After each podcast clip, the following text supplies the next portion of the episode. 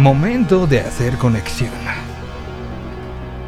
Bienvenidos sean a este programa que inicia en este instante y que estará acompañándose mutuamente hasta hasta las 2 de la tarde.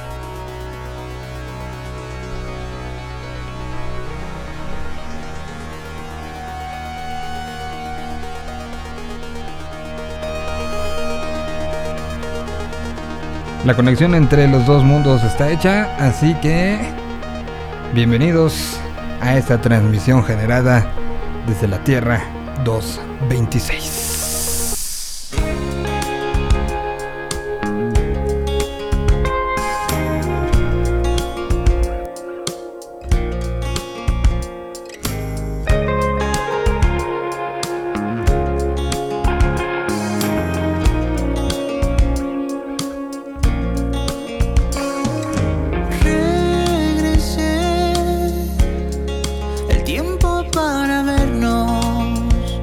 Hey Joe de Yo Radio.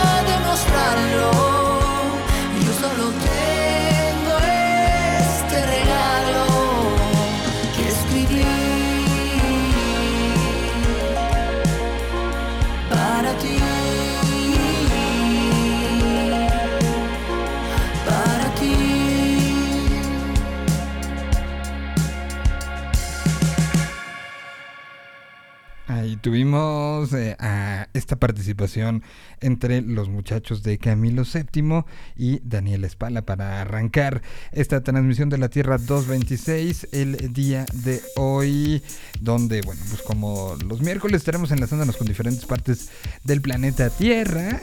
Hay, bastantes temas que, platicar. Eh, vamos a platicar hoy de... Em, en la segunda hora del programa de, de, todo esto que ha sido eh, el, cambio un poco en los viajes. O sea, la Tierra 226, la Tierra donde el Cruz Azul es campeón. Todavía no lo puedo... O sea, todavía me cuesta trabajo decirlo. Pero bueno, la Tierra 226 donde el Cruz Azul es campeón. Eh, eh, ha cambiado mucho el tema de viajes y vamos a tener a alguien especialista en el asunto que se suma a los habitantes de este universo paralelo y que nos va a explicar qué pasa con todos los festivales, qué pasa con esta famosa posibilidad de que tu carnet de vacunación se convierta en una especie de, de, de pasaporte. Y vamos a hablar también de el, eh, ahora conocido, satanizado por algunos y aplaudido por otros, y entendido por otros más, como el eh, turismo de vacunas. Vamos a, platicar todo eso en un rato más. Así que mientras eh, esto sucede, nos estaremos poniendo mucha música y estaremos tocando diversos temas, como las nominaciones de dos festivales mexicanos como eh, parte de, los nominados a el mejor festival de la década. Vamos a platicar si están lo que pasó ayer con estas nominaciones y eh, y bueno pues aquí vamos a estar escuchando un poco como de todo, ¿no? Entonces eh, pues nos vamos por diferentes sonidos. Y vamos a empezar por una colaboración que vaya que ha funcionado para los dos. Aquí está lo que hicieron juntos Daniel Quien junto con Bratti. Se pusieron juntos y sacaron esta canción, está firmada por Daniel y se llama Otros Colores. Invitó a Bratti, que vaya que ha estado trabajando y generando mucho, mucho, mucho, mucho ruido. Esta canción se llama Otros Colores y suena así. Música de este año. Música de esta realidad.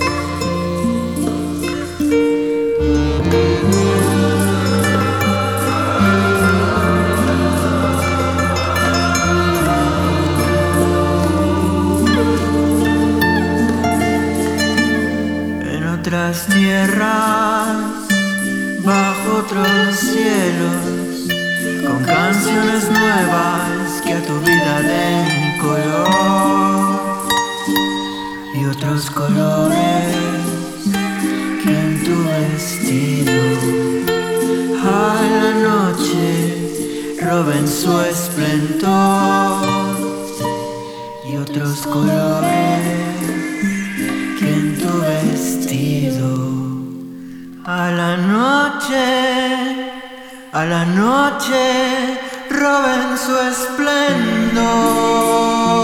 Combinación de ranchera con. con de todo un poco, ¿no?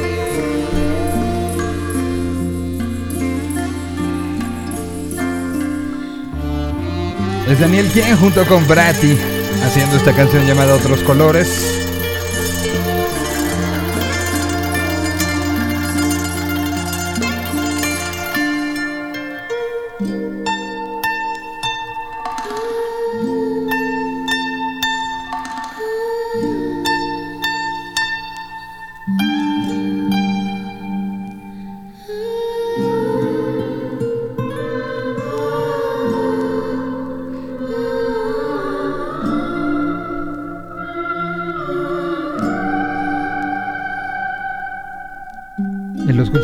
Tierra 226.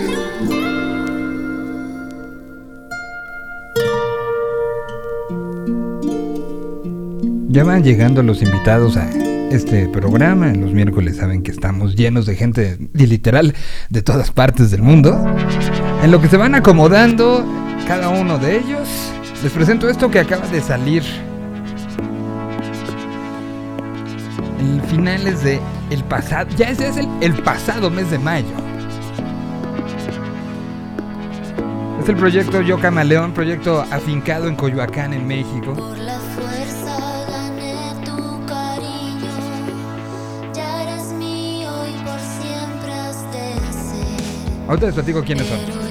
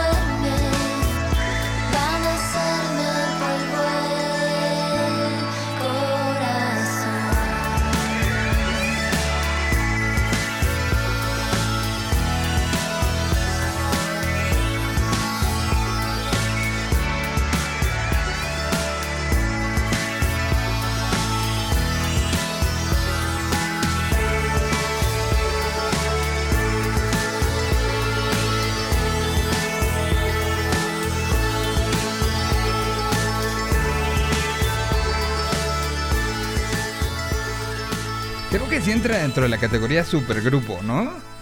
Son, eh, se llaman Yo Camaleón, tienen ya un rato haciendo música juntos. Y, eh, ¿y por qué digo supergrupo? Era un- al, al principio era como un eh, experimento sonoro entre Ana Carla Escobar y Yamil Resk, pro- multiproductor y personaje que ha estado en muchísimas cosas. Y, y después se sumó Renato de Real. Renato ahorita está como eh, músico invitado en Café Tacuba, hermano de Meme. Que primero estaba nada más junto con Marco eh, Verderi, estaban nada más como, ah, los ayudamos en el show.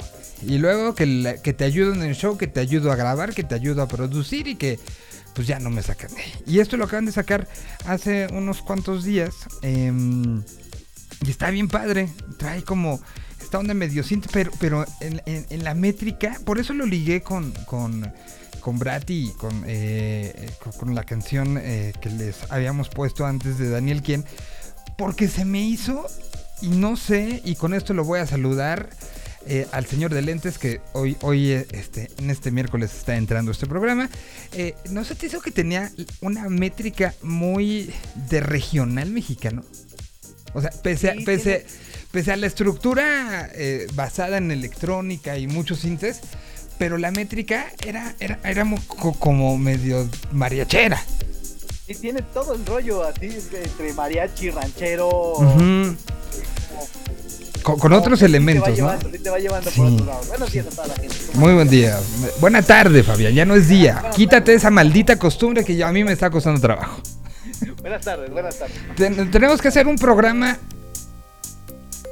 pronto, a las 11 o 10 o 9, para poder no poder seguir diciendo la- Buenos días. buenos días, exacto. Nada más por eso, nada más por eso. Más- nada más por- por- Y, y- ayer me dijo Pada que sería un gran nombre ponerle Hola Miguel en una gran referencia a los Simpson. Fue, fue grande el comentario de Pada ayer, es grandísimo. Lo, lo- lo vamos a pensar. Hola, ¿no? Miguel. Lo vamos a analizar. Y al que le digo hola es hasta Santiago de Chile, donde, donde lo veo con chamarra. Ya, ya las temperaturas están, están poniéndose buenas. Hola, ¿qué tal? Buenas tardes. Acá una hora más adelantado que allá, así que estamos en buenas tardes un ratito antes que ustedes. Allá ya están en la comida. Claro, acá son las la 1.20. Muy bien. Pues está Javier Huerta desde Santiago de Chile. Que, que, que, que sabe que no lo creeríamos. Y, y ha sido, en serio, en- de las cosas que aprende uno en la pandemia. Una de las más grandes que pongo es. eh, ya luego se entrarán por qué. Pero. eh, pero eh, me he enterado de cosas como que la, el la vinculación entre la música ranchera es, o sea, la, la- música ranchera es uno de los puntos principales de vinculación cultural entre México y Chile. Yo no lo sabía, me enteré y, y realmente esas cosas que te sorprenden y que me he dado cuenta a lo largo de, insisto, de la pandemia en varias pláticas, en horas interminables de Zooms. Me he dado cuenta de, de- de eso y por eso también quise poner esto, porque de una u otra manera es parte de lo que, particularmente sé, Javier, que es al sur, ¿no? Al sur de Chile, donde... El, sur de, Chi- en ¿Dónde? el sur de Chile es muy fuerte, pero muy, muy, muy, muy fuerte. O sea, la cumbia es como lo más popular, Ajá. pero en el, en el sur eh, todo lo que es las rancheras, hay una cantidad de, de rancheras y de bandas de rancheras impresionantes.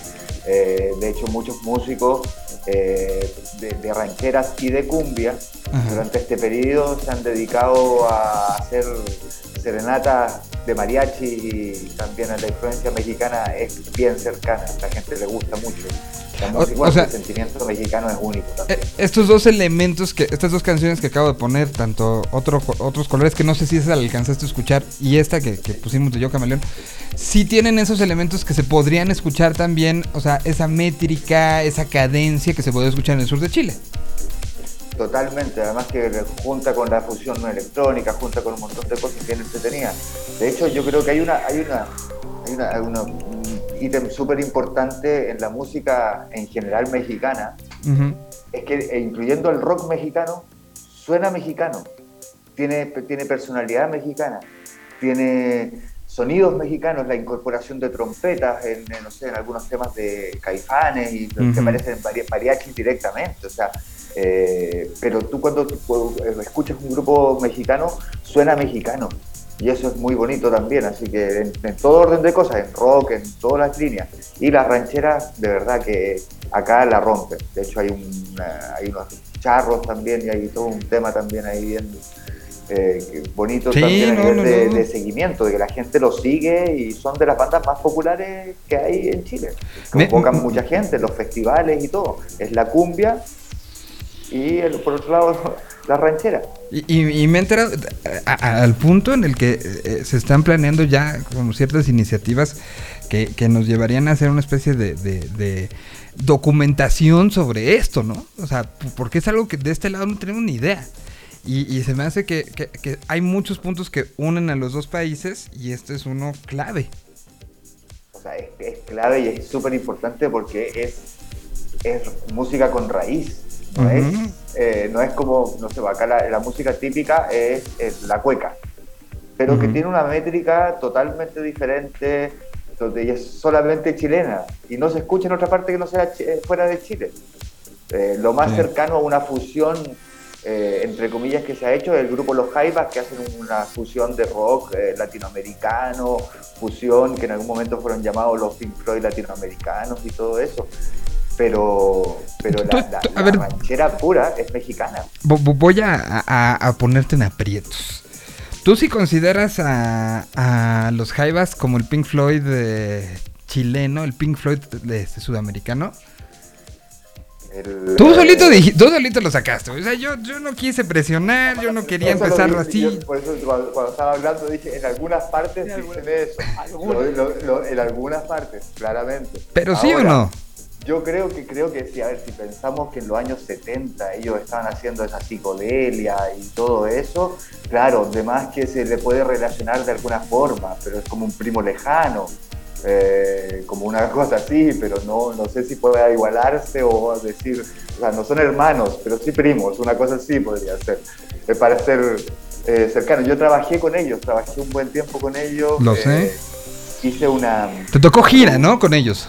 La producción completa de una gira de un álbum que ellos hicieron en honor a Violeta Parra, que es una cantautora folclórica chilena. Y ellos hicieron un disco que solamente tocaron una vez en un teatro en Francia. Después de eso el, un- el baterista se murió y hubieron varios cambios. Hoy día toca la baterista que toca en Los Jaivas, es la hija del baterista original. Pero nunca más en veintitantos años tocaron ese disco y yo los convencí de que lo tocaran de nuevo. Y estuvieron seis meses ensayando, sacando el disco. Hicimos una gira hermosa, preciosa y los que los que no tienen, los que, los que no han escuchado ese disco, se pueden dar un tiempo de escucharlo porque de verdad es una joya. eh, se llama Obras de Violeta. Obras de Violeta. Ah, lo voy a buscar, creo que ese no lo he escuchado. O sea, no lo he escuchado como con esta, con esta historia, pero. Pero. Hicieron un trabajo muy bonito porque ellos, como hippies que son, que lo siguen siendo, eh, trabajan en, en la base colaborativa. Entonces ellos, como conceptualmente Violeta ya estaba muerta, ellos agarraron las canciones de Violeta, les ponían play y era como que Violeta le estaba presentando a este taller que hacían ellos, le estaba presentando esta canción y ellos la refaccionaron, la hicieron jaivas, la hicieron con toda su onda y canciones que eran de Violeta con guitarra y voz solamente y duraba tres minutos. Eh, la pasaron a 12 minutos de una pela de cable que juntan y, y pegan parte y tiene la canción en vez de tener una linealidad, tiene alrededor de 10 partes diferentes sonoras muy bonitas. Muy, muy interesante como para escuchar, para el tiempo de, con audífono de escucharlo así, bien bonito.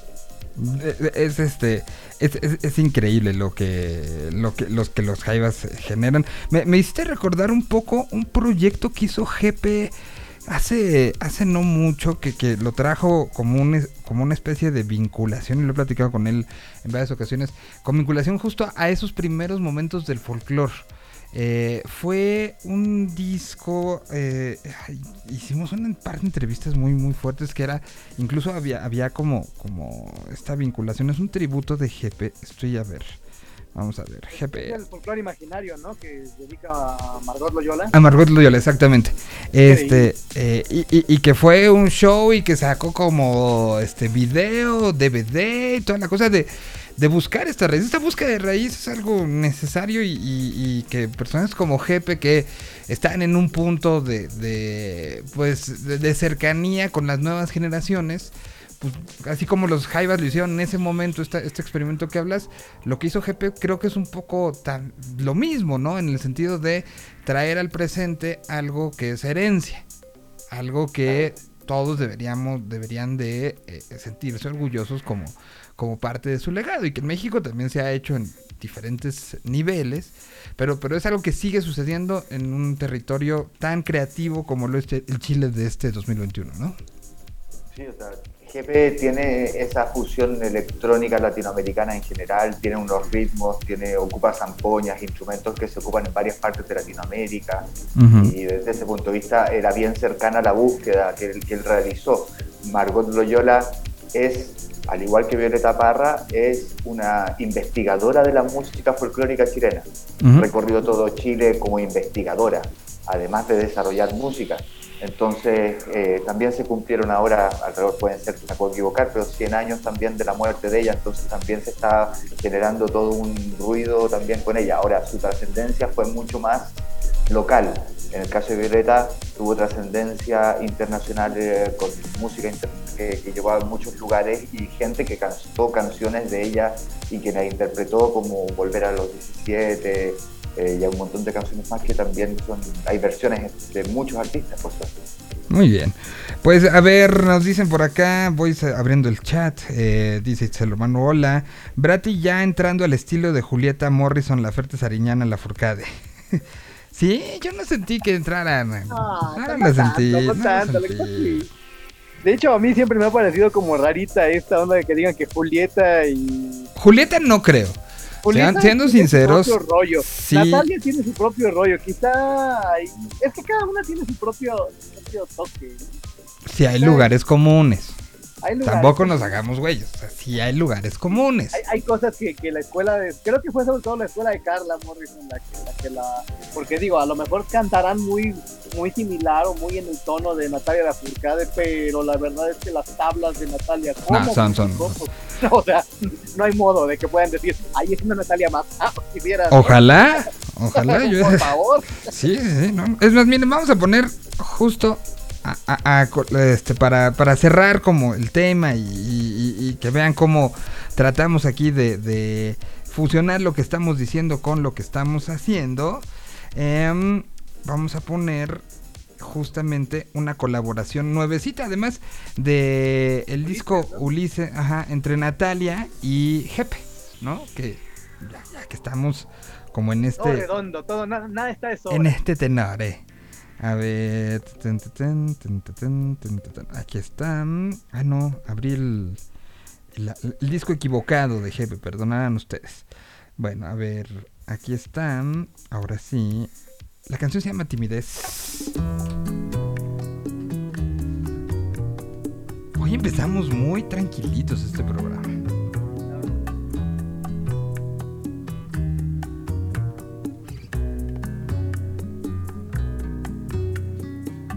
Luna esconde en tus ojitos una dimensión de ti que necesito para tenerme, para tenerte junto a mí.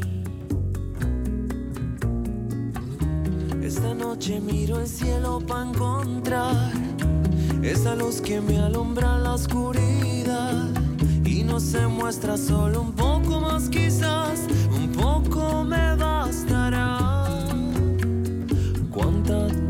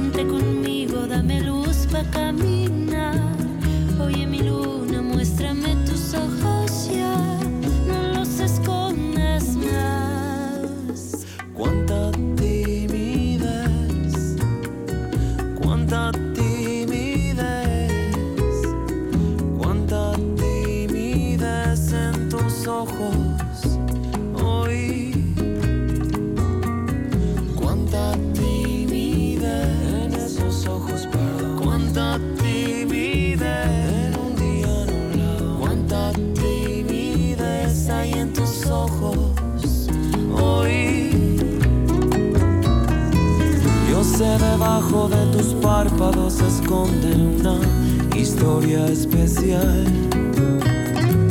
Cuando la tarde hacia la noche confunde tu timidez con sinceridad.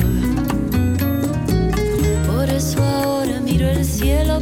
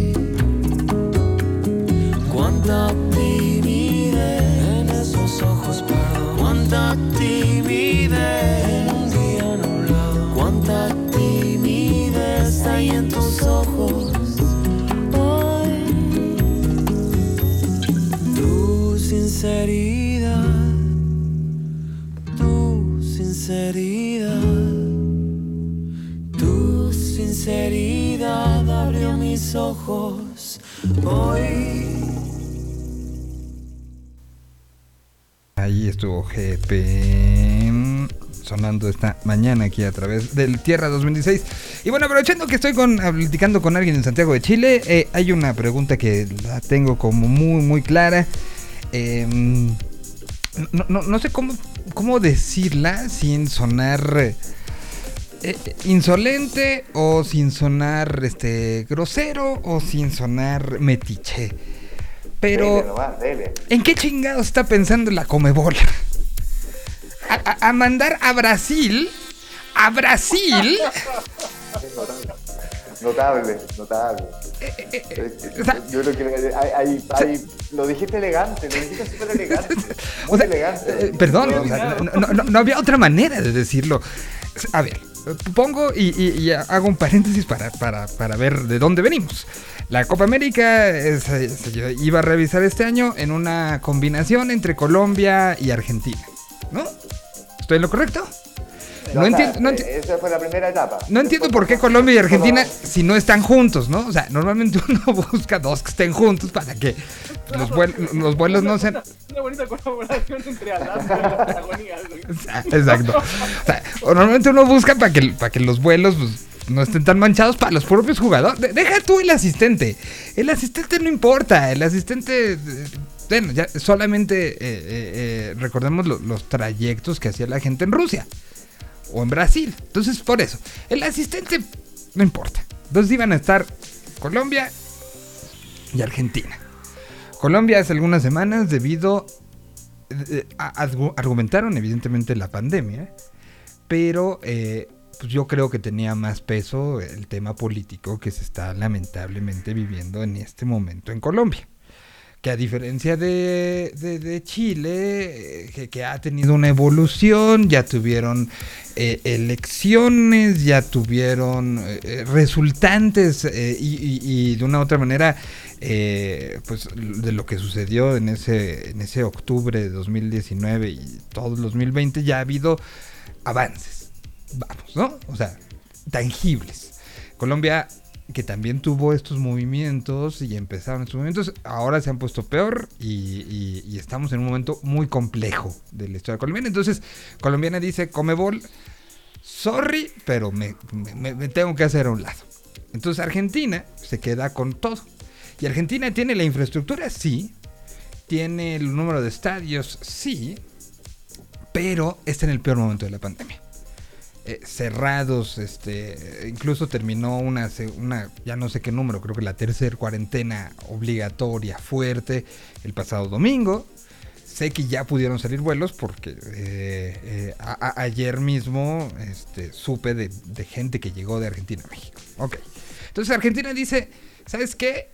No es buen momento para hacer una Copa América.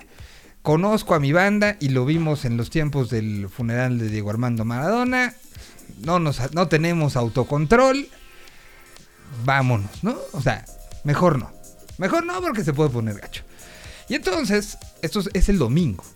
Domingo, este, en la noche, que Argentina dice, "Ah, pues, ni modo. El lunes, ni tardo ni perezoso, La Comebol dice, ¿qué creen? Ya tenemos lugar. Ya alarmamos, ya, ya supimos cómo, cómo, cómo solucionar este, este asunto. En ningún momento planteó, lo cancelamos, lo cambiamos, vemos, nos vamos todos a una isla desierta. No, no, no. Fue de rápido, ¿cómo? Solucionemos.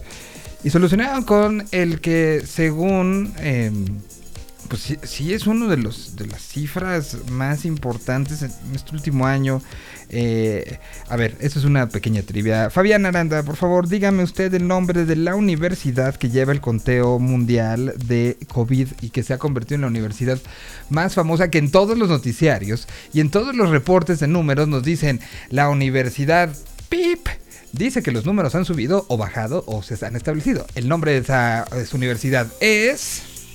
Universidad John Hopkins. Exactamente, John Hopkins, ¿qué dice? Que Brasil no es un buen lugar para hacer nada. o sea, números de contagios, números, o sea, que se ha hablado de que no han manejado bien la pandemia para nada, pero a la Comebol eso no le importa. Ahora sí, dado este, este asunto, porque a la Comebol se lo da a Brasil. ¿Qué se dice en Sudamérica? ¿Qué se dice de la Copa América? ¿Qué, qué, qué? Estamos locos todos. ¿Qué se dice? ¿Qué, ¿Qué, abres los diarios, prendes la televisión? ¿Qué pasa? O sea, ¿qué opinaron de esto? Los futbolistas en general han dicho que no están, que si no están realmente todas las eh, garantías, no quieren jugar. De hecho, un agüero ayer dijo, en una declaración, dijo que él estaba de acuerdo en que fuera en Brasil, pero obviamente que se cumplieran con todos los eh, requisitos de salud que tienen que tener, de distanciamiento y todo. Ahora, como tú dices, Brasil es un país que hoy día no es el país para ir a visitar, uh -huh. eh, no es claramente. Eh, ya para cuando comenzó la pandemia, en un momento el presidente de Brasil decía que no había pandemia, que incluso tenían que venir organizaciones internacionales a estudiar a los brasileños porque a los brasileños no les daba coronavirus. Uh -huh. Entonces, claramente la gente no se está cuidando y no han, no han cambiado su trato. El presidente el otro día, hace un par de semanas, salió eh, abrazando gente, tomando un bebé y subiéndolo en brazos y todo. Entonces, eh, creo que no están dadas las condiciones para que sea en Brasil tampoco. En un momento se habló de hacer otra de esas fusiones súper inteligentes que se le ocurren a la Conmebol, que era hacer Chile con Paraguay, que también obviamente son países súper limítrofes, por no decir, uno, uno está en el norte de Sudamérica y el otro está en el sur de Sudamérica, o sea, era una tontera también hacerlo. Uh -huh. eh, Chile también dijo que no, obviamente, porque tampoco están dadas las condiciones, tampoco. O sea, al final hoy día si me preguntas, o sea, mi opinión, es solo una opinión obviamente, claro. que suspender la Copa América es la opción, no es otra. ¿No, eh, ¿no lo harías a, puerta cerrada? Es que no se puede hacer a puerta cerrada porque no es como la burbuja que hicieron el año pasado en Orlando, en la cual eran una ciudad, la práctica que tenían cerrado Orlando, que era el tema de... De la NBA. Exacto, la tenían cerrada completamente y que la gente, ni siquiera los de los hoteles salían. Uh -huh. Estuvieron cerrados durante un mes. Eh, hay que ser en ese sentido sinceros y justos con, con, con cómo somos nosotros los latinos. Y en general... Nos vale, eh, gorro. Nos vale, nos vale, no sé cómo decirlo de forma elegante, porque tú eres más políticamente correcto que yo. yo nos vale más. claro. Entonces, el latino en ese sentido, la verdad, se siente que no le va a pasar a él, se siente de otra forma y los cuidados son otros. Los hoteles, no, los hoteles van a atender gente, pero ¿qué te dice que el tipo que limpia eh, vive en el hotel? No vive en el hotel, va a salir y va a ir al transporte público y después va a meterse en las habitaciones. Es todo un tema. De hecho, es más, es, que, es, que, es preocupante. Eh, eh, realmente, Llegó de Italia Ajá. Y estuvo tres días y ya está contagiado. Es que, es que realmente es preocupante. Eh, eh, en un momento donde claramente sí, por un lado vemos Coachella anuncia este, ya el año que entra, vemos Lollapalooza este año, vemos, vemos eh, muchos indicadores, pero insistimos, los indicadores no son globales, no son paralelos, o sea, así como no empezó el mismo día, y por eso pudo haber Vive Latino, el día que España estaba ya encerrado, porque el virus se fue, se fue dispersando, Y así, así como vino eso y fueron tiempos diferentes, también la recuperación está siendo en tiempos diferentes porque depende de otros factores. Uno de ellos es la vacunación. No sé cómo va la vacunación, pero sé que hay hasta el momento, según las cifras oficiales, hay 16.6 millones de brasileños que han padecido COVID. Según cifras oficiales que sabemos que este pues son tan tan son o sea nun- nunca son la realidad no Dice, 14.7 se han recuperado 14.7 millones se han recuperado. Ha habido 465 mil muertes solo en territorio brasileño. El, asunto en nuevos días, según el último reporte del eh, primero de junio, hubo en las últimas 24 horas, es decir, del, 30 a- del 31 al primero, hubo 78.926 casos activos, empezando, registrándose.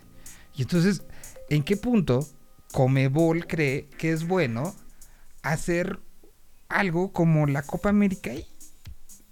Bueno, el, el portero de, ex portero de Paraguay, José Luis Tilaver, que no sé si también fue Sí, claro, conocido claro, claro. allá, Sí. pero acá, acá en Chile y en Latinoamérica fue bien conocido, Sudamérica, eh, hizo una declaración el otro día que, claro, que decía que la gente de la Conmebol eh, quiere hacerla sí o sí, porque ya cobraron lo, cobraron básicamente las coimas que les pasaron. Ahora, es una fuerte declaración, obviamente, pero, pero se ajusta bastante al tipo de decisiones tan surrealistas que están tomando, como de emergencia en algún momento se habló de hacerla, como te comenté, o sea, hacer la Ujú. Copa América entre Chile y Paraguay, que son dos países que están en los extremos opuestos del continente. Entonces, este, la desesperación por hacerlo yo no la entiendo versus lo que está pasando en el mundo, porque no es que esté pasando en Latinoamérica o que esté pasando en Argentina o en Brasil. En donde vayas hay restricciones, donde vayas hay, hay- hay todo un tema con eso.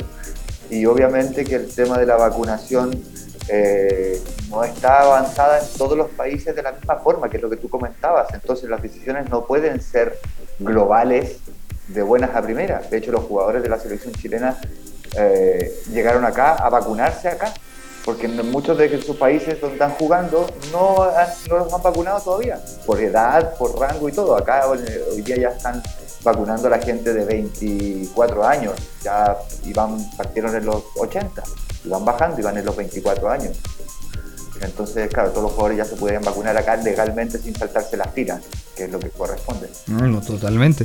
A ver, y, y- y a ver, eh, si- siguiendo como la, la ruta de, Hace dos días se anuncia, y lo anuncia CNN, y lo anuncia Marca, y lo anuncia El Economista. eh, se celebrará en Brasil tras suspenderse en Argentina. La Copa América dice Comebol. Hace un día, y ya es, es, es donde empiezan eh, las cosas a flaquear. Em, Medio Tiempo, que es un medio mexicano especializado en, fútbol, dice, Brasil no garantiza la realización de la Copa América al 100%. Las autoridades del país señalaron que siguen en etapa de negociación, aunque saben que son el país más preparado para realizar el certamen. A menos de dos semanas de su inicio, o sea, porque más es en dos semanas. Es porque, porque no le vas a mover el calendario a nadie, ¿no? Eh, el segundo país del mundo con mayor muertes por COVID será el anfitrión de la Copa América, entre el 13 de junio y el 10 de julio, aunque la disputa del torneo no está 100% confirmada por el gobierno de Jair Bolsonaro. La Comebol eh, Copa América se jugará en Brasil, las fechas de inicio y finalización del torneo están confirmadas, dijo la Comebol en su cuenta de Twitter, luego de, ya les platicamos todo. Sin embargo, la noche del lunes, eh, el ministro de la Casa Civil, o sea, del gabinete, Luis Eduardo Ramos, dijo que la realización no está confirmada. Todavía no hay nada cerrado, quiero dejar esto de forma bien clara, estamos en medio del proceso, pero no vamos a rehuir la demanda en caso de que sea posible El funcionario explicó que el gobierno no ha puesto, eh, ha puesto varias condiciones de la confederación, a la Confederación Brasileña de Fútbol para la realización, como, punto uno, que no haya público y que todos los miembros de las delegaciones sean vacunados. Decidiremos en estas próximas horas. El evento, en caso que se realice, no tendrá público. Por ahora son 10 equipos en dos grupos. Habrá eh, 65 personas por delegación, o sea, 650 personas. Eh, todos vacunados. Las sedes serán responsabilidad de la Federación Brasileña de Fútbol, de acuerdo a la con elección de las sedes. Ellos consultarán con los estados. Eh, habrá un posicionamiento final. Y, y bueno, pues eh, por, por donde le veas es raro esto, ¿no? Porque al final también Brasil no quedó endeudadísimo de, de su mundial. del, del mundial. Correcto. O sea, no, no, no es que normalmente un mundial y una justa olímpica, porque, porque no solo fue el mundial, también fueron los olímpicos, ¿no? Y normalmente, eh, pues las ciudades eh, ganan de este tipo de, de- de situaciones. Y Brasil creo que es el único caso que conteniendo los dos perdió. Y perdió mucho. Pasa el tema, sobre todo, que la única forma que tienen de recaudar es el público y el tema de los auspicios. Y los auspicios están dados también por la cantidad de público, por un montón de cosas que, que van sumando. Entonces, claramente no tienen por dónde hacerlo. Yo creo que va, va a terminar en, en un fiasco. Esa es, esa es mi opinión. De hecho, eh, si- ni siquiera son dos, dos semanas, es en 10 días más Ujú. o sea, de este domingo al otro. Entonces, no tienen por dónde, no, no- ojalá que, que- ojalá que nadie se enferme al final, que nadie más, eh, porque a esta de las burbujas, al final de cuentas, en este caso que, lo contaba de Chile, que, se- que, que está COVID eh, positivo Vidal, Ajá. eh, Vidal, eh, ese- antes de que le dieran el COVID positivo, estuvo en un restaurante, estuvo en, eh, en- en entrenamiento con otros jugadores y con otros jugadores los abrazan y salen en fotos tocándose igual. Ya pasó lo del tema de con River, que tenía 15 personas dentro de su equipo. Entonces, eh, eh, acá los comentaristas han destruido a Vidal eh, por el tipo de persona y lo que está reflejando de alguna forma, porque él respeta la burbuja en Italia, pero llegó para acá y se olvidó. O sea, él tiene caballos y fue al club hípico y entonces estuvo paseándose por varios lugares más encima. Bueno, pues ahí está la situación. Estaremos muy pendientes de lo que vaya sucediendo. Pero yo sí quería preguntarle a alguien que vive el entorno Comebol, que, que, que además es apasionado, que además no, no, no pierde un juego de, de- la roja, que, que además, ¿se acuerdan del 7-0? Se burló de un. O sea, de, de esas cosas. o sea, Sí, sí lo hiciste. güey. No, no, lo O sea, toda la gente que conozco en Chile se burlaron y tú fuiste uno de ellos. No lo niegues. Y lo disfrutas y, te- y sonríes cuando lo recuerdas. Yo haría Voy lo a, mismo. Voy a, voy a revisar mi, mi historial en Facebook, pero creo, creo, que, cre- creo que no lo hice porque de verdad que, que, ah, me encanta México, entonces sería como muy complejo haber hecho una cosa así contra la cantidad de amigos mexicanos que tengo también. Me hubieran hecho eh, destruido el, Facebook, denunciado, bloqueado, todo. Eh, Bueno, Estamos demasiado tristes para esto. Eh, mira, como verás, aquí es una herida que no nos ha quitado. Bueno, voy con música. mm, Vamos a hacer ah, una colaboración de mexicanos con, con chilenos, ¿no? Aquí está Benjamin Walker con la colaboración que hizo con Vanessa Zamora. La canción se llama Quiero verte. Oye.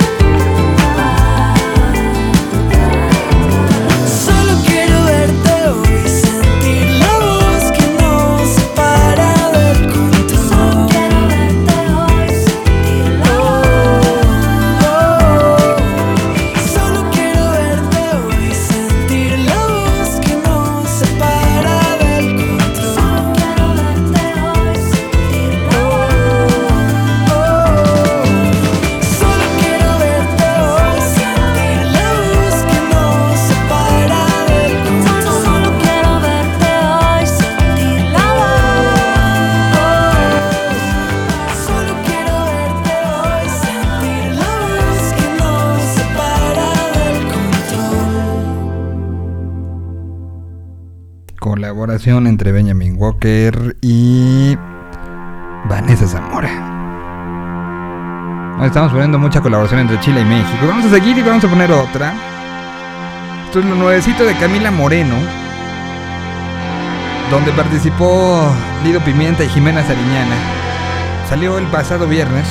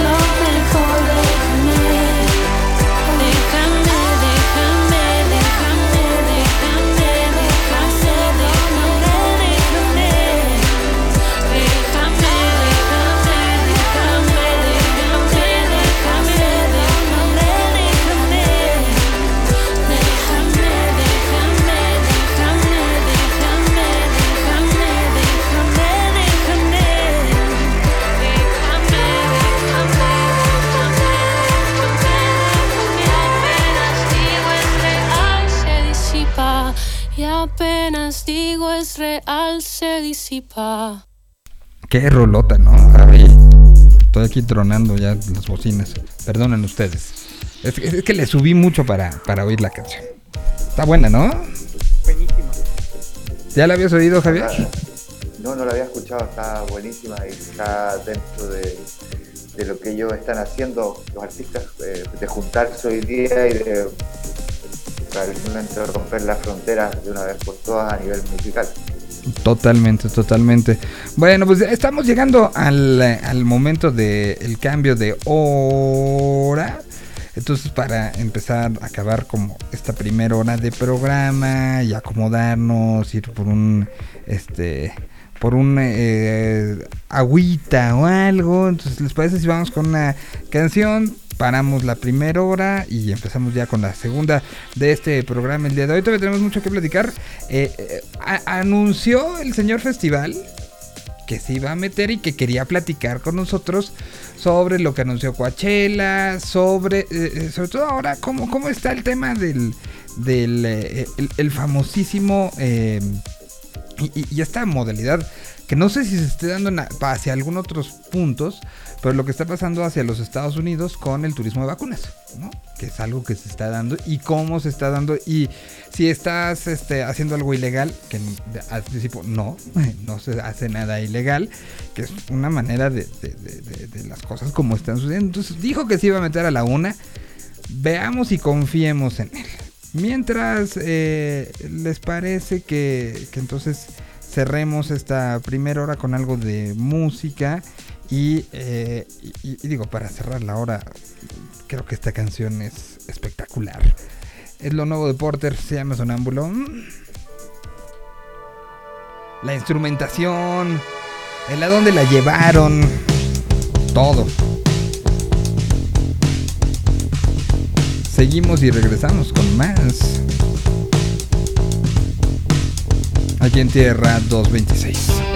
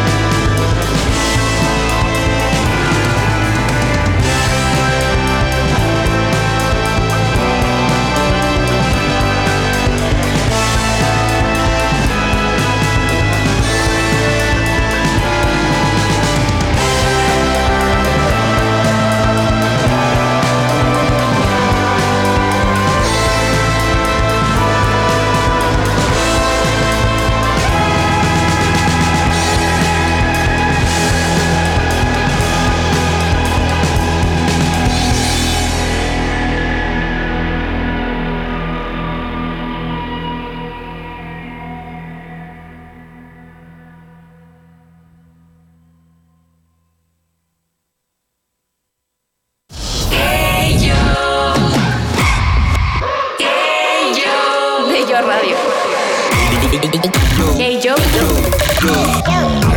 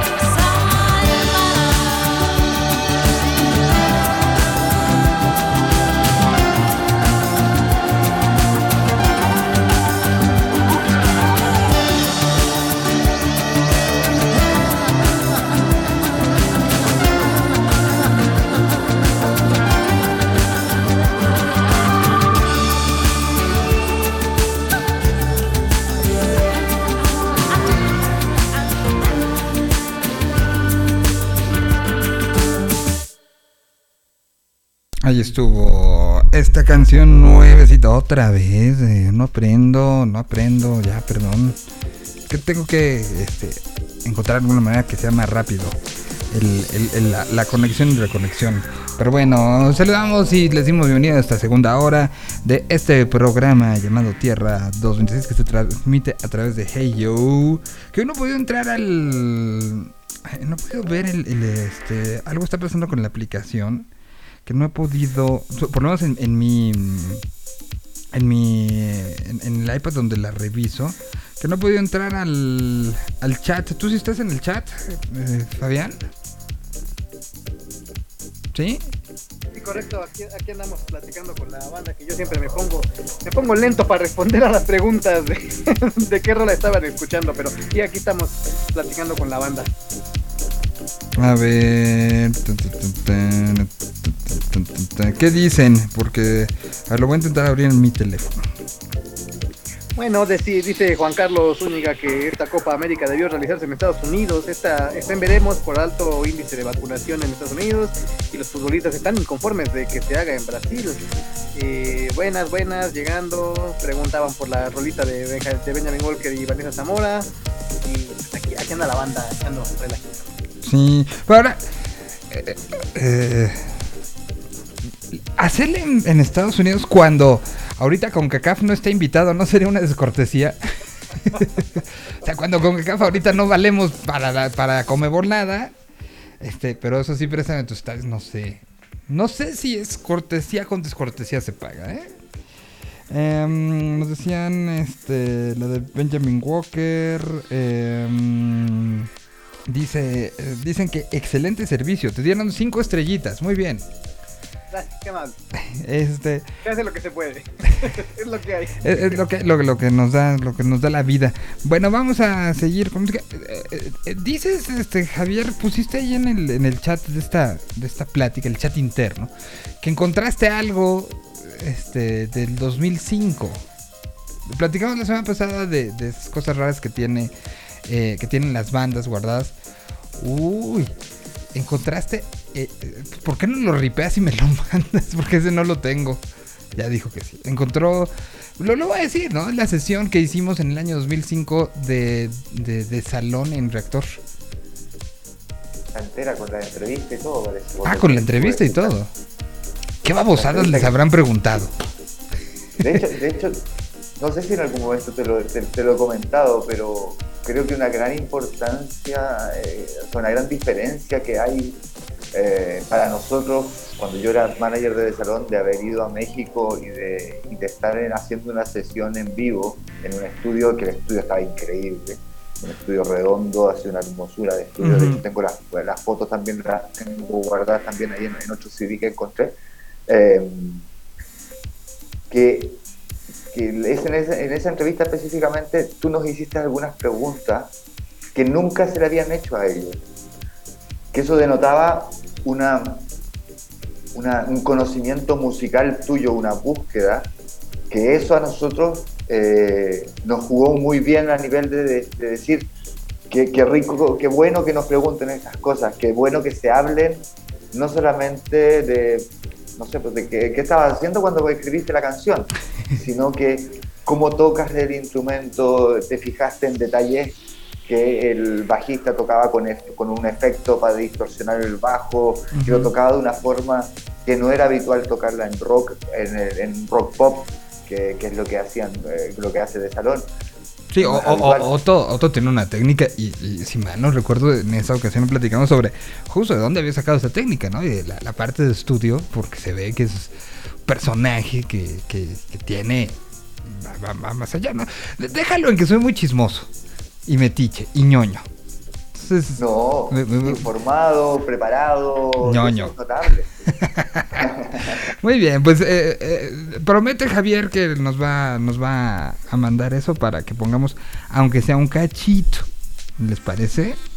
Bueno, pues vamos a, eh, a seguir con algo de música. Estoy tratando de poner cosas, y, y así creo que ha sido, eh, cosas muy recientes, pero que también vinculen eh, y hagan patente la relación y, y el sonido que está teniendo hoy eh, puntos, particularmente aprovechando que hoy se conectó Javier, eh, que, que- Chile ha tenido estos, estos momentos eh, bien interesantes y que la pandemia de una u otra manera acabó siendo también un, un espacio de mm, para aprovechar y sacar muchas cosas, ¿no? O sea, sí veo una lista de una buena cantidad de, de bandas sacando y enseñando y, colaborando. La colaboración creo que ha sido fundamental durante este año.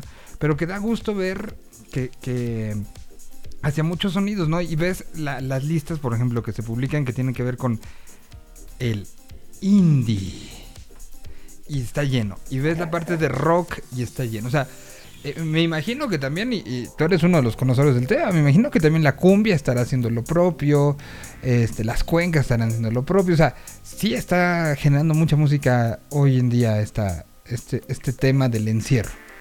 Hay un, hay un artista que, que ya llevaba un tiempo trabajando eh, que se llama Demián Rodríguez, que ahora hizo- sacan- acaba de sacar un disco que to- o sea, todavía no está publicado el disco, solamente el primer single del disco, que el disco lo, está lo estuvo trabajando como con las personas que hicieron la música de la película Coco también. Ok. Y hizo una versión, hizo una canción con, con Luis Lambis, que es un artista colombiano de trayectoria eh, en la cumbia. Y esa canción la, la- la rompió en las últimas dos, tres semanas en internet y en, y en las radios locales. Porque fusiona lo indie, que es lo que él estaba haciendo, con una cumbia tradicional. Eh, la canción se llama Rosa Negra, por si la tienen A ver, no, pues de una vez la buscamos. Rosa Negra. Rosa Negra, por, A ver.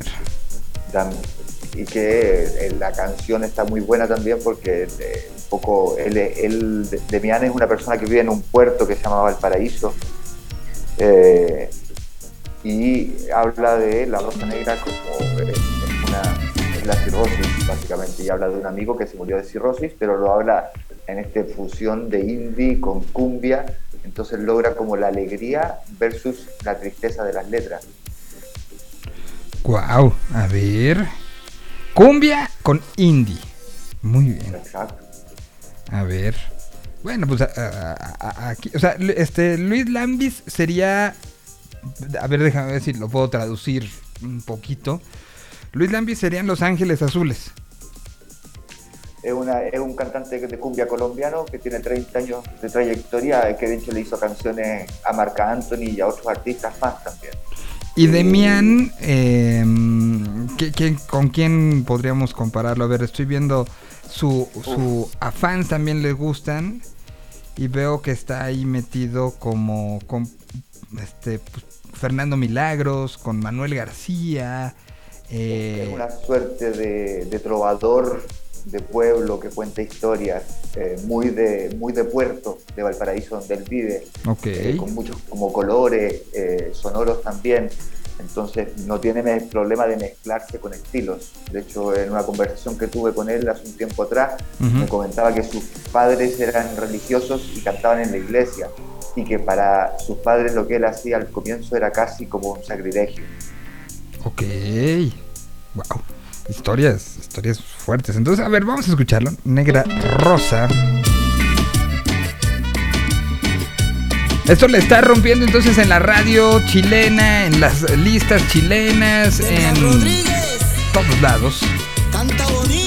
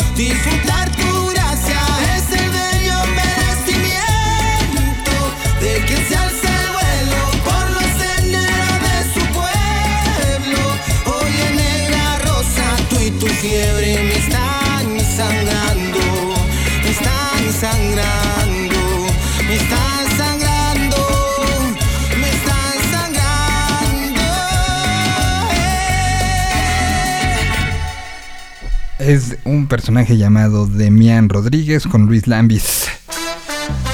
Y ahora te friegas porque ya abriste esa puerta.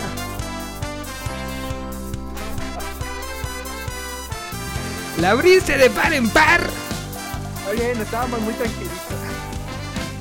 Yo me quedo en casa por la cuarentena. No podemos vernos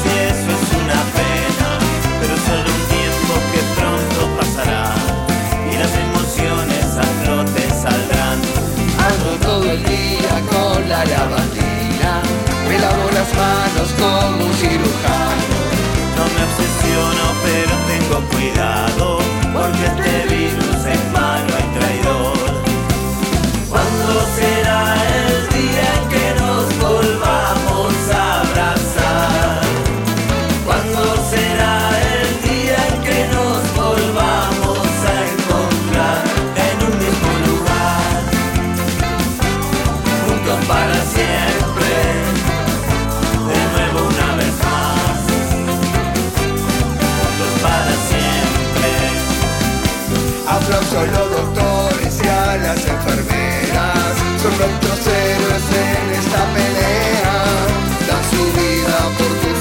Y si le hacemos caso, vamos todos a ganar. En esta estamos juntos y prontos al. Quédate viola, que esto no es un juego. Yo te la canto y es una gran verdad. Lo único que cura es la solidaridad. ¿Cuándo será el día en que nos volvamos a abrazar? ¿Cuándo será el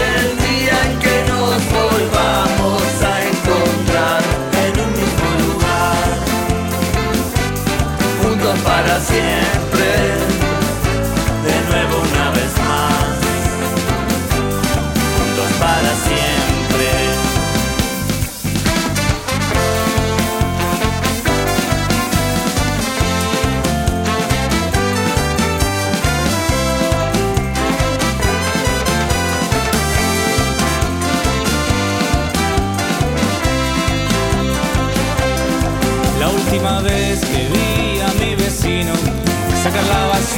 con guante y barbijo.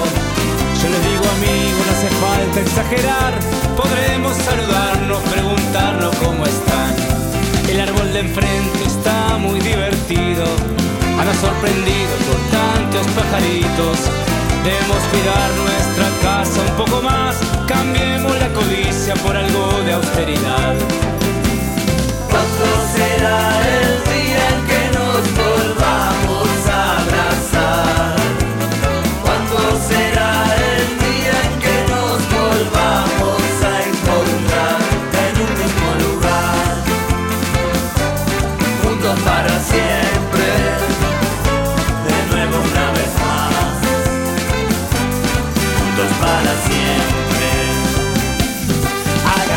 canciones, salven el planeta. Cuando pase todo, volverá la orquesta. No hay que deprimirse, hay que dormir la siesta. Clases de yoga en el comedor. Cuiden a los grandes, cuiden a los chicos. Ánimo y confianza que hay que combatirlo. Por favor, atentos y a quedarse adentro. Porque este virus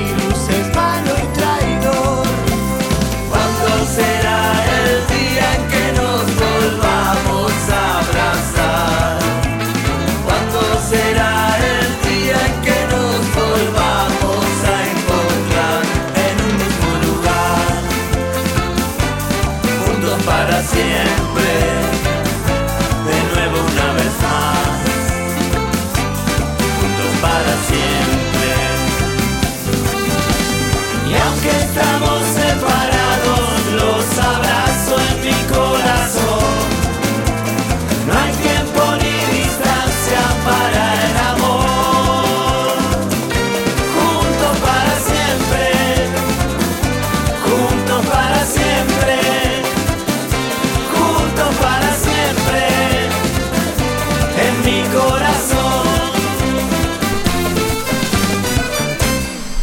Salió el año pasado y eh, eh, hay una situación rara con esta canción. Es justo para siempre los auténticos decadentes. Creo que, que, sí se acomoda. Si la pones en Argentina el sábado, es de hoy. Pero para México, y si preguntas por región, es del año pasado. O sea, sí, sí es este. Sí es una sensación como, como rara. A, ustedes cómo se sintieron? ¿Como que ya era algo pasado, pasado? ¿O que es algo que todavía eh, tiene esa carga? Yo me acuerdo el primer día que la puse al aire. Y me acuerdo que fue como de. ¡Uy! Esta sensación rara. Eh, ¿Ustedes cómo siguen sintiendo una canción como esta que fue hecha? O sea, habla de todo esto, ¿no? Poco raro, Miguel, porque sí, sí, justo tiene, tiene ese tema de cómo lo hemos vivido de acá y parece ser que estoy como a medio camino, ¿sabes? No, no, no la siento del todo pasada porque sí, a mí sí me ha tocado eh, por las cuestiones laborales el encierro total. Entonces sí, sigo sintiendo que... ¿Dónde se quedó mi vida? Pero también ya empieza a dar una sensación con toda la, la onda de la reapertura, del, del regreso a las actividades, como que, como que ya superamos eso y no sé, es complejo, es complejo. Bueno, el, el viernes nos tocó este compartir, volver a plantarnos en un, en un foro con gente. Y, y- y fue un- una sensación rara, pero buena, pero al mismo tiempo rara. O sea, y en un autoconcierto, ¿no? Entonces, no sé, no sé si es, está, está haciendo algo complicado.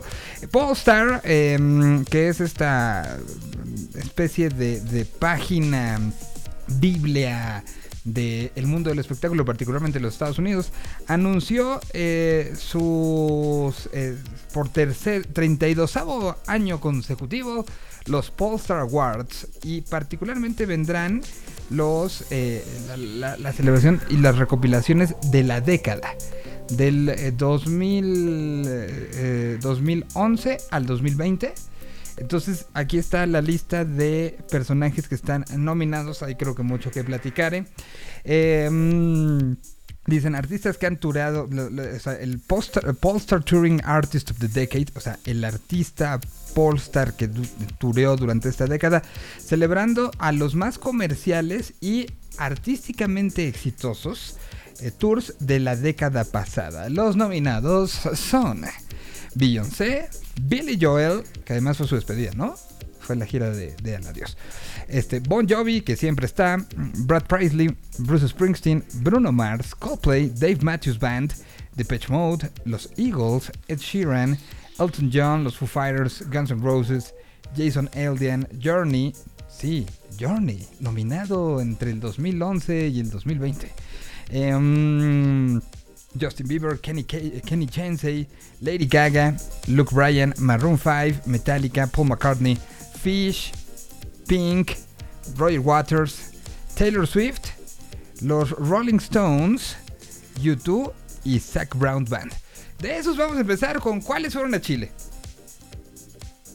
Wow. A mí me pasa que eh, tengo una envidia sana con México de que estar cerca de, de Estados Unidos y la cantidad de conciertos buenos que han llegado a México, que acá no llegan por distancia, porque obviamente acá para hacerlo acá tienes que hacer Chile, México y Brasil, Colombia. O algo así para que realmente salga rentable traerlo. Eh, de los que nombraste, lamentablemente no, no claramente hay muchos que no, que no vi o que no asistí. Ahora, Eh, para ganar la gira de la década, creo que sí tienes que haber estado en todos lados, ¿no? Yo creo que es, es- es como casi importantísimo, como el punto uno hoy día, más que nunca, estar pasado por todos lugares. Entonces, tienes, muchos de esos- Creo que alcanza. Por, por eso te- justamente te, te preguntaba cuáles de ellos habían estado. Este, para ver si, si entraban. A ver, Beyoncé estuvo, acá no. Acá tampoco. Billy Joel, No, menos, no menos. ah, aquí sí. Este, ¿Qué, qué concierto, eh? Bon Jovi. Bon Jovi creo que no vino en esta década, ¿o sí? No me acuerdo. Bon Jovi vino acá, mm, estoy con la duda si vino en esta década o no, porque Antes sí, en el, en pero- el Estadio Nacional y el telonero fue Lucibel. Ok. Em, Entonces, Brad fue- Brad Sí, Paisley. vino en 2013 acá. 2013. Ah, entonces sí entra, sí entra, sí entra. Bruce Springsteen vino en esta década, sí, ¿no? Ah, sí. Palacio de los Deportes, sí, sí, sí. Luego Bruno Mars sí vino. Coldplay sí vino. Dave Matthews Band fue a Vive Latino y fue en esta década. Sí, ¿no? Y hizo, hizo una serie de conciertos también en playa ahí en, en- Cancún. Uf. Ah, dice el señor Ricardo Castañeda que sí vino este Bon Jovi en el 2014. Este, a ver, le vamos a decir al señor Castañeda que entre, a ver si puede. Em, para hablar de esto, porque esto, es- esto es tema, tema serio. Ustedes siguen hablando de las bandas que estuvieron en México y yo voy a terminar llorando. Dave Matthews Band, sí. Depeche Mode. Sí, ¿no? Sí vino, sí vino la década. De Este, verdad que voy a llorar. los Eagles, los Eagles según yo no, ¿no?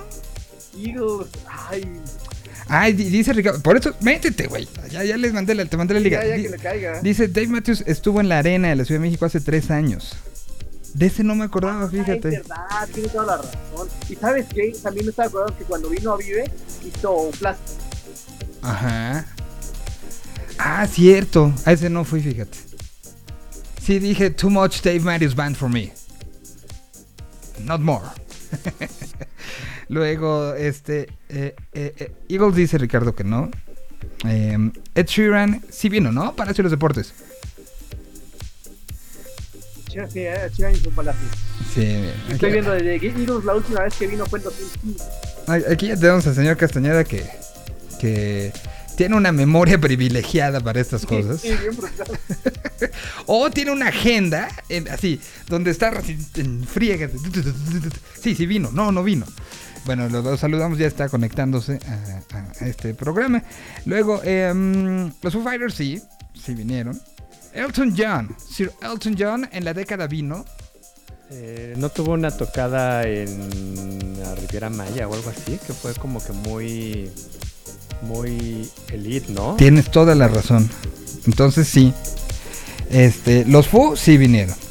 Guns N' Eh, Roses Dos veces. sí vinieron. Igual, igual, pues sí, un par de ocasiones, ¿no? Como tres. no, como tres, ¿no? O sea- Deportes, Ujú, Oro Sol y en el Vive. Exacto. Tres Y veces. esa misma hicieron Guadalajara. Ajá. fue justo el, No, el día pero la- de, la de Guadalajara-. Ajá, pero esa fue, o sea, sí vinieron, evidentemente, pero esa fue con, con los promotores de, de otro festival que lo que querían Ah, era, era sí. tumbarse el coordenada, ¿no? Sí, se juntó con... Ajá. No quería recordar esa, ese negro, este negro pasaje. Que además lo sobrevendieron y Sí, eh, había gente un colgada. Fue, fue todo un, un caos. Sí, sí, sí. Sí. sí. Y, Lo- que- y hay que recordar que también eh, parte de Guns, eh, Alter Bridge, eh, Def Leppard eh, vinieron con, con un proyecto que se llamaba. Eh, ay, algo de Chaos. Ay, no, no recuerdo. Este, Masters of pero- Chaos, ¿no? Algo así. No, no, no. No, que estuvieron en el Palacio de los Deportes. Sí, sí, sí. Que, que to- era, era como, como, perdón por la comparación, pero era como el 90s pop tour del rock, ¿no? Ah, sí, sí, sí, pero, pero O sea, bien, ¿eh? sí, tocando, tocando todas las bandas, entonces este, Duff McKagan tocaba una de Guns N' Roses y este... Estaba Matt Sorum también. Estaba Matt Sorum, exactamente. Entonces tocaban algo de Guns y luego tocaban algo de Scorpions y luego de- algo de Def Leppard. Era, era el mismo, el mismo 90s Pop Tour, pero... pero este pero en versión rock. Luego, a ver, vamos a seguir con la lista. Este mm, Journey vino en esta década? Journey. Journey, ajá. Ah, sí, sí, de hecho vinieron hace como dos, tres años. Eh, estuvieron en el Palacio de los Deportes. Muy bonito concierto, ¿eh? No Muy fui, bonito show, fíjate. Me hubiera que- gustado. A Journey nunca los he visto. No, y menciona. Y, acá también estuvieron en, eh, en el Festival de Viña. estuvieron. wow. Eh, Sí, Journey en Viña del. Mar. Claro. Y- y con, el, ganaron. con el vocalista, obviamente. Sí, con el vocalista, que no es el vocalista, ¿no? El que, bueno, el que, Claro. que- que ganó como. que- fue como, igual, fue como un reality, ¿no? Para que ganara Es, él. impres- es impresionante. Mencionaste hace rato a, a Eagles. Eagles como tal no, no vinieron, solamente hicieron un par de presentaciones. Hicieron una gira en memoria a Glenn Frey que, que falleció y que tomó su lugar eh, su hijo, eh, Deacon, que estuvo tocando la guitarra. Estu- eh, estuvieron haciendo una gira que fue como la segunda parte del Desert Trip, así le llamaron, que fue el, el Classic, Classic West. Estuvo Stevie Nicks, los Doobie Brothers. Eh, Pero a ver, o sea, para ti está al nivel del Desert Trip. No, claro No. que no. No, no, no, no. No, sí es una buena alineación. Fue una buena alineación, pero nada que ver. Nada que ver. Para mí, miren, si, si Polster está preguntando, ahorita lo vamos a seguir platicando. Y ya llegó el señor festival, que también tendrá data importante. Pero, pero, este, creo que está el Desert Trip y todo lo demás, ¿no? Sí, Sí, totalmente. sin lugar. Pero bueno, em, seguimos. Justin Bieber sí vino. ¿Allá fue? ¿A Chile? No, ¿No? no. Ahora, qué, qué agradable ver, ver y escuchar a Ricardo casi con esa enciclopedia y tenía razón, de verdad, que qué memoria que tiene. Es notable cómo es una biblioteca musical y además histórica de lo que pasa en México, parece. Sí, pues, tiene buena memoria, dirían las maestras de historia. Em, luego, eh, ¿quién más? Eh, Kenny Chainsey, no, ¿no? Luego, Lady Gaga, sí, sí vino Foro Sol y así la gente se Ah, volvió sí, loca. sí. ¿A Chile no? Ok. Ahora, voy a Eh, llorar en serio. Luke Bryan. ¿Y quién es Luke Bryan? Preguntamos buena varios. duda también. o sea, Pues alguien importante porque está nominado, ¿no? Luego Maroon 5 sí vino, ¿no? Sí, Sí. sí, sí. sí. De Este, también acá en Chile. luego, este, mm, Metallica, sí, oh, vivieron aquí esta década. Ah, sí, sí, sí, sí. Allá fueron, sí, ¿no? Sí, Metallica, sí. Sí. Luego Sir Paul, Siempre que viene queremos a Sir Paul, amamos a Sir Paul, lloramos con Sir Paul. Denle ya el premio a Sir Paul, por favor. Eh, Fish. Fish no, no, no, aquí no vino, ¿no? Nada más, ese sí es como muy gringo, muy... Y ojalá hubiera venido. Luego Pink. ¿Sí vino en la década Sí, Pink? sí, sí, sí, estuvo en el Palacio de los Deportes. Acaba de salir para Amazon Prime un eh, documental de Documental. Pink que está bien padre. Está, lo que he visto está bien padre. Luego, Sir Roger Waters, que ya nos dará otro tema a hablar, este, lo de Animals, que es la noticia para el fan de Pink Floyd de la semana, del mes, del año. Ya saldrá la edición este, 5.1 de Animals. En estos próximos días, Roger Waters puso un desplegado como de dos cuartillas hablando de por qué ya por fin ha dicho que sí. Pero bueno, Roger Waters está nominado y creo que sí es contendiente a ganarse este, este premio. Vino a México, estuvo en Desert Trip. Fue a, a Chile también, ¿no?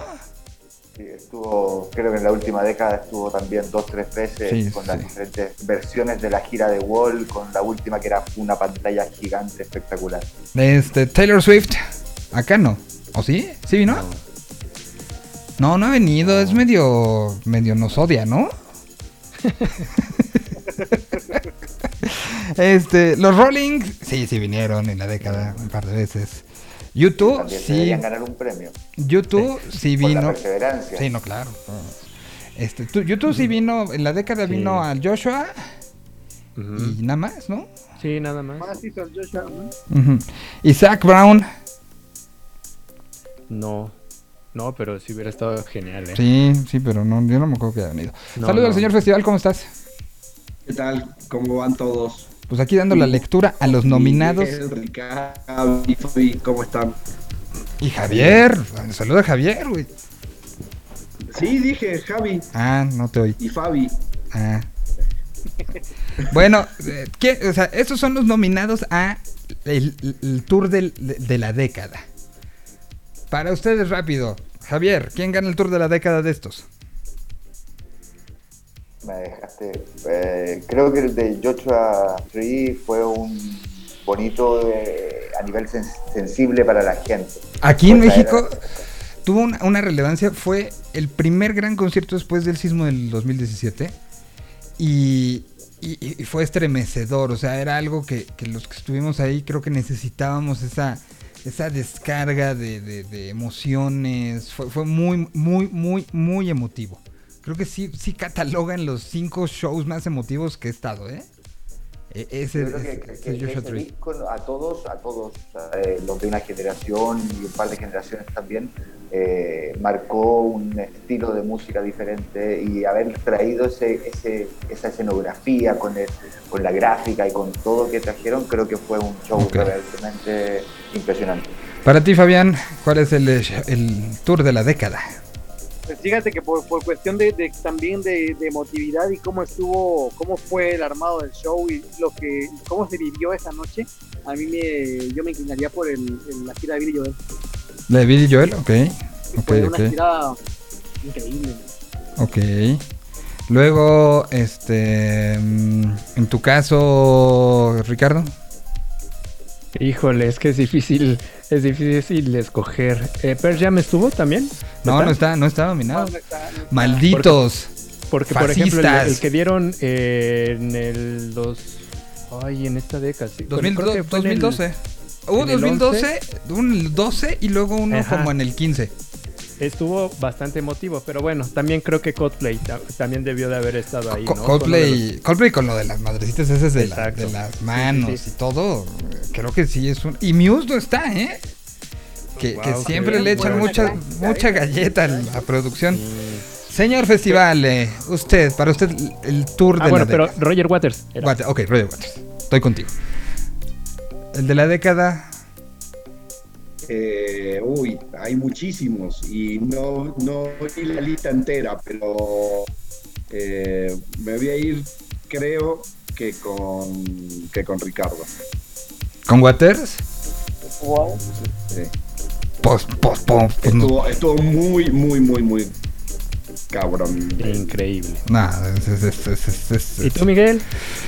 Pues mira, eh, eh, lo de Waters, lo que, lo que generó eh, eh, en muchos sentidos, el ir a tocar al Zócalo, eh, que, es parte de la gira, ¿no? O sea, que hizo Zócalo, hizo Desert Trip, hizo todo con, con eh, lo que significa en show, en tamaño de show, en calidad de show y en eh, discursivamente también, ¿no? O sea, creo que, que- que nos habla de, de uno de los momentos históricos. La que podría poner y que me gustaría poner al respecto, este, pues dura 16 minutos, entonces eh, estoy buscando algo, algo más pequeño porque entonces ya no, no podríamos ni hablar, ¿no?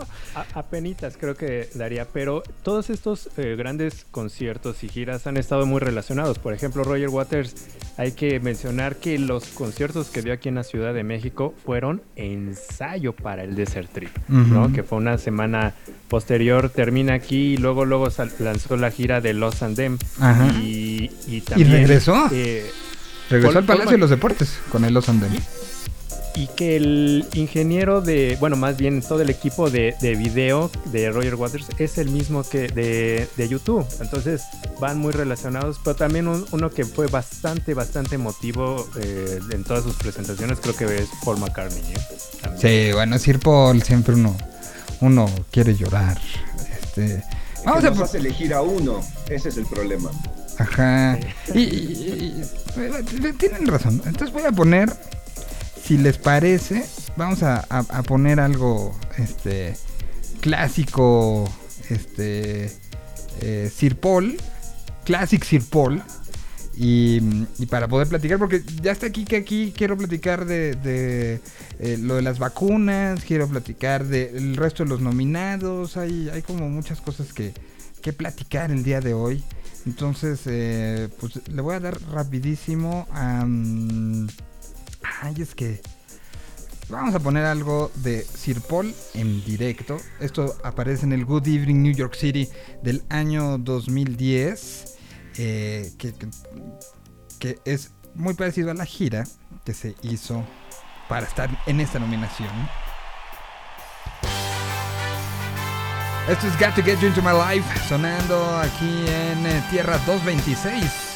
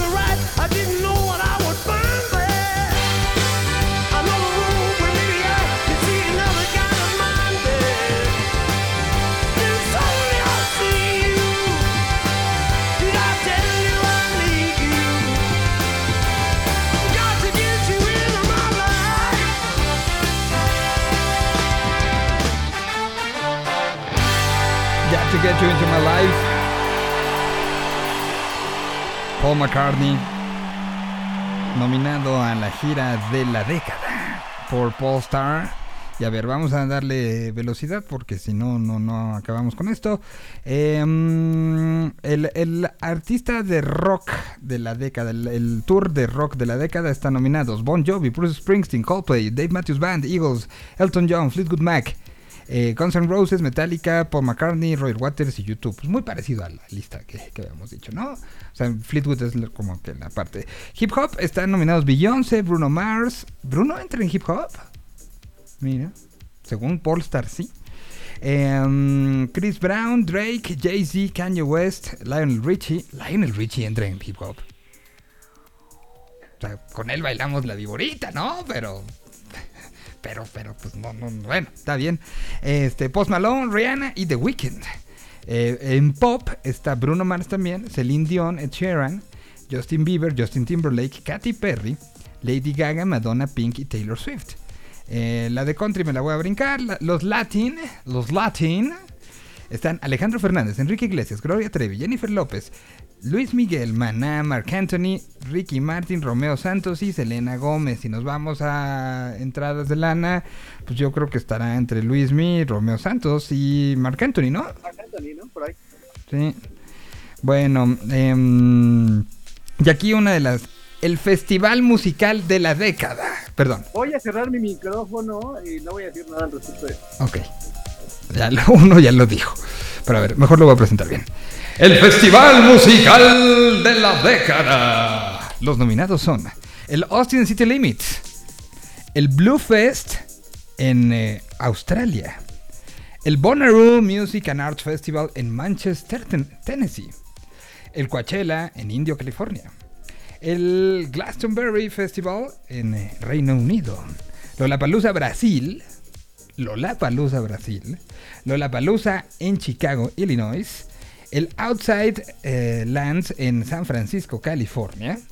Y completando la lista, llevamos 8. El número 9 es el Electric Daisy Carnival México, el EDC México y el Corona Capital México.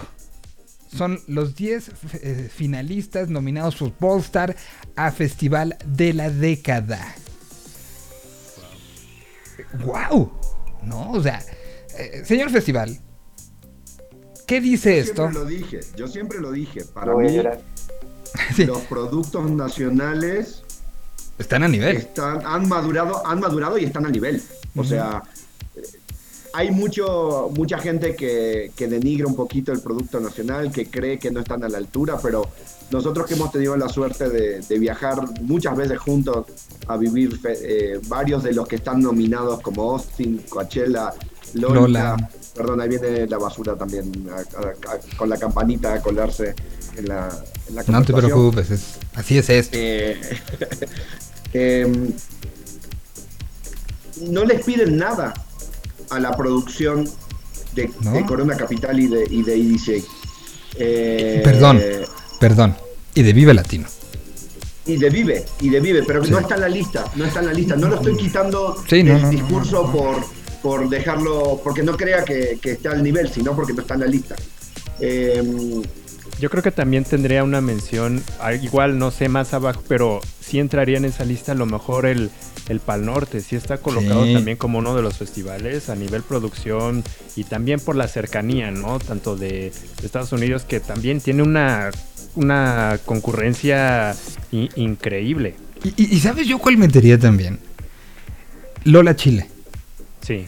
O sea, creo que se ha hecho un esfuerzo muy grande por que esté a ese nivel. Y, y- y- y de una u otra manera, junto con Brasil, que está aquí mencionado, exacto, fue donde nació el asunto, ¿no? Entonces, yo lo pondría ahí también. A lo mejor ya no les dio tiempo por el espacio, lo que sea, pero, pero Lola Chile está a este nivel, ¿no?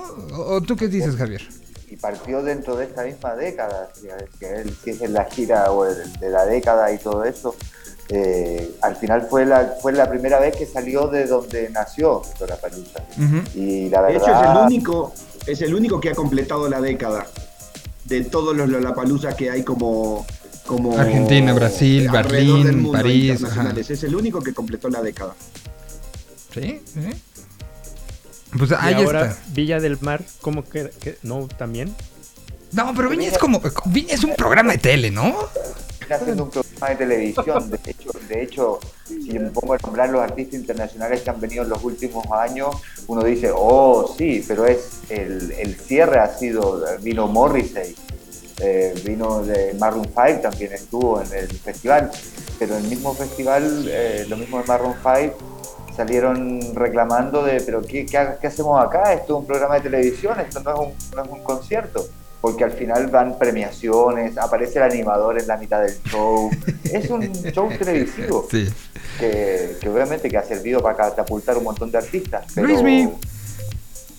pero no es, no, no alcanza a ser como con el concepto de lo que estamos hablando, que son unas maravillas, obviamente. Sí, no, no, no. Pues a- a- ahí están los nominados. A ver, habrá estará la, la votación a través de, de, de esto. Vienen eh, eh, y hay unos mm, este como importantes e interesantes. Están este, la arena de la década, por ejemplo, el teatro de la década. Eh, en el teatro están, por ejemplo, el Auditorio Nacional de la Ciudad de México, está el Auditorio Telmex de Zapopan, está el eh, Beacon Theater en Nueva York, el Broward eh, Center en eh, Fort Lauderdale, Florida, el Chicago Theater en Chicago, Illinois, el Durham Performing Arts Center en, eh, en, este, ¿dónde es? Durham es Nueva, este, NC que es, ah caray, a ver, busquen de dónde está Durham. Durham.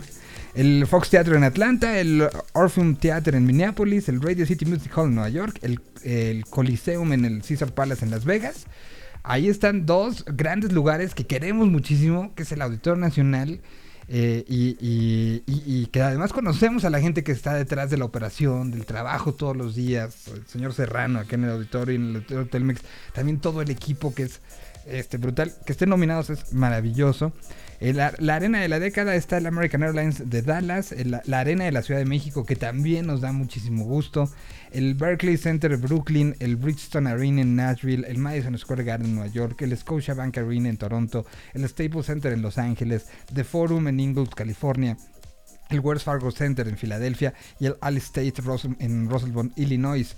El anfiteatro de la década está el Red Rocks de este, Morrison, Colorado, está Hollywood Bowl, el Hollywood Casino Amphitheater, el Felin Center, el DCG Energy Music en Clarkston, Missouri, el B&B eh, Peyton eh, Pavilion de, en Nueva Jersey, de Cynthia Woods Mitchell Pavilion en eh, Texas. Eh, lo cual no- no- nos ens- enseña que, que hay en algunas cosas eh, y que nos están poniendo en Estados Unidos porque después están los venues internacionales donde están el 3A Arena de Dublín, el Accords Hotel Arena de París, el eh, A2 Arena de Manchester, el O2 Arena de Londres, o sea, el eh, Yumi, eh, Yumi Hall en Sao Paulo. Pero a nosotros, a los mexicanos, nos están metiendo ya en lo gringo. Está interesantísimo eso, ¿no? Lo merecen. El trabajo que hacen en, México de- es notable. Entonces, pues, dice mucho, ¿no? Esta, esta lista, creo que hoy. Una lista que pone de buenas, creo. Y que nos pone con muchas ganas de regresar ya a seguir en esto. y que demuestra el nivel que manejamos en Latinoamérica eh, a nivel espectáculos y a nivel eh, industria, que muchas veces la- esa visión, no la voy a, no voy a decir malinchista, aunque es un término muy mexicano para aplicarlo a toda Latinoamérica, pero esa visión de minimizar lo que tenemos a nivel local respecto de lo que hay a nivel internacional, por, porque tendemos a maximizar lo que sucede en otros lugares, eh, no, es tan, no es tan real.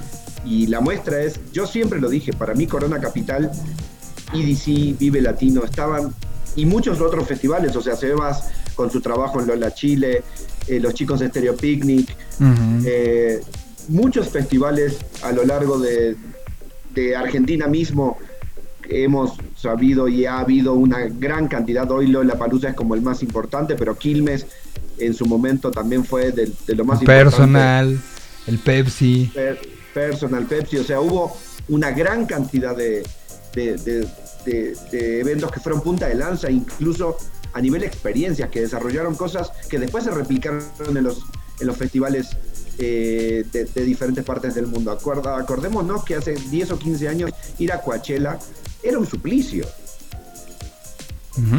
O sea, no era, no era la experiencia que hoy vivimos bonita y toda puesta.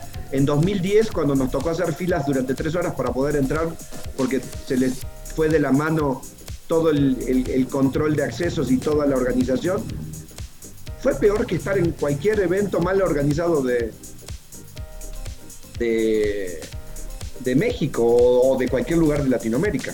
Dos abejas. No, este sí, sí, sí. No, sí.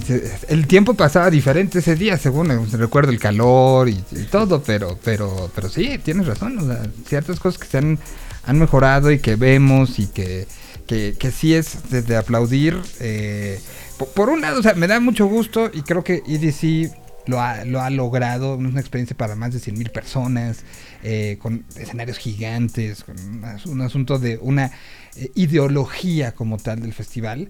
Eh, eh, lo digo un poco como con un recelo personal por mi relación eh, íntima con el Festival Vive Latino, de que me hubiera encantado que también apareciera, es el más longevo de todos, es eh, el asunto, pero me da mucho gusto porque además conozco a mucha gente que trabaja en tanto en IDC como en, como en Corona Capital y que le ponen todo el corazón del mundo por dar la mejor experiencia a la audiencia, por este, tener todo al tiro y que incluso ni con las tormentas han, han bajado los ánimos, las ganas, el trabajo y, tener esto creo que es algo muy, muy, muy, muy motivante. Y, y, por eso para mí era importante como platicarlo y gracias por, por aparecer Ricardo, gracias Fabián, gracias señor Festival, aunque llega cuando quiere. Este, y gracias Javier. Eh, y, y- bueno, hoy se nos ha acabado el tiempo, pero te quiero proponer, este, Quique, si mañana tienes chance en eh, la primera hora de este programa para que hablemos de, de todo lo que está pasando con, con los festivales en general, con los anuncios que se han dado, pero lo que ha empezado también a moverse muchísimo, que es esta posibilidad de irte a otro país a poner la vacuna, los pros, los contras, cómo tú de una u otra manera estás empapado del asunto. Entonces, ¿puedes mañana? Cuenta conmigo. Va, ya lo dijiste, ya lo dijiste aquí al aire, lo tengo grabado. Lo voy a subir ahorita al podcast. ¿eh? Y bueno, pues nos Estuve escuchamos. en otro Zoom con un gran amigo tuyo por ¿Cuál? trabajo y me, me tomó dos horas ese Zoom, por eso no entré antes. Ok, bueno, ya no me voy a pelear. Gracias, Fabián. Gracias a ustedes, señor Solís. Nos escuchamos bien pronto. Ya dijiste aquí que mañana nos escuchamos. Gracias. Gracias a ustedes. Señor Castañeda, viernes, música nueva, ¿no? Así es. Señor, este, se- se- señor, eh, que, que además tú estuviste desde temprano, señor Javier Huerta, muchísimas gracias. Este, nos vemos la otra semana, ¿no? Nos vemos la otra semana y muchas gracias a todos también por compartir toda esta, esta información que tenemos todos y que queremos tirar para afuera. Así que gracias también por la oportunidad, Miguel, una vez más. Suerte con lo de Comebol. A los dos. suerte, su- suerte con qué va a pasar. ¿Tú, tú qué? ¿Por qué me haces así? ¿Vas a estar pendiente de Copa América o no? Ustedes la soltaron. Que Brasil la haya agarrado y que se me hace la estupidez más grande del mundo, pero bueno. Es un problema los brasileros ya. es su perro que ellos lo bañen. Muy bien, muy bien, esa es la, la visión, la actitud. Ya me voy, se van a quedar porque ya se acabó el tiempo, ya incluso están metiendo la siguiente canción, así que gracias, nos despedimos, cuídense mucho y ahora sí, adiós.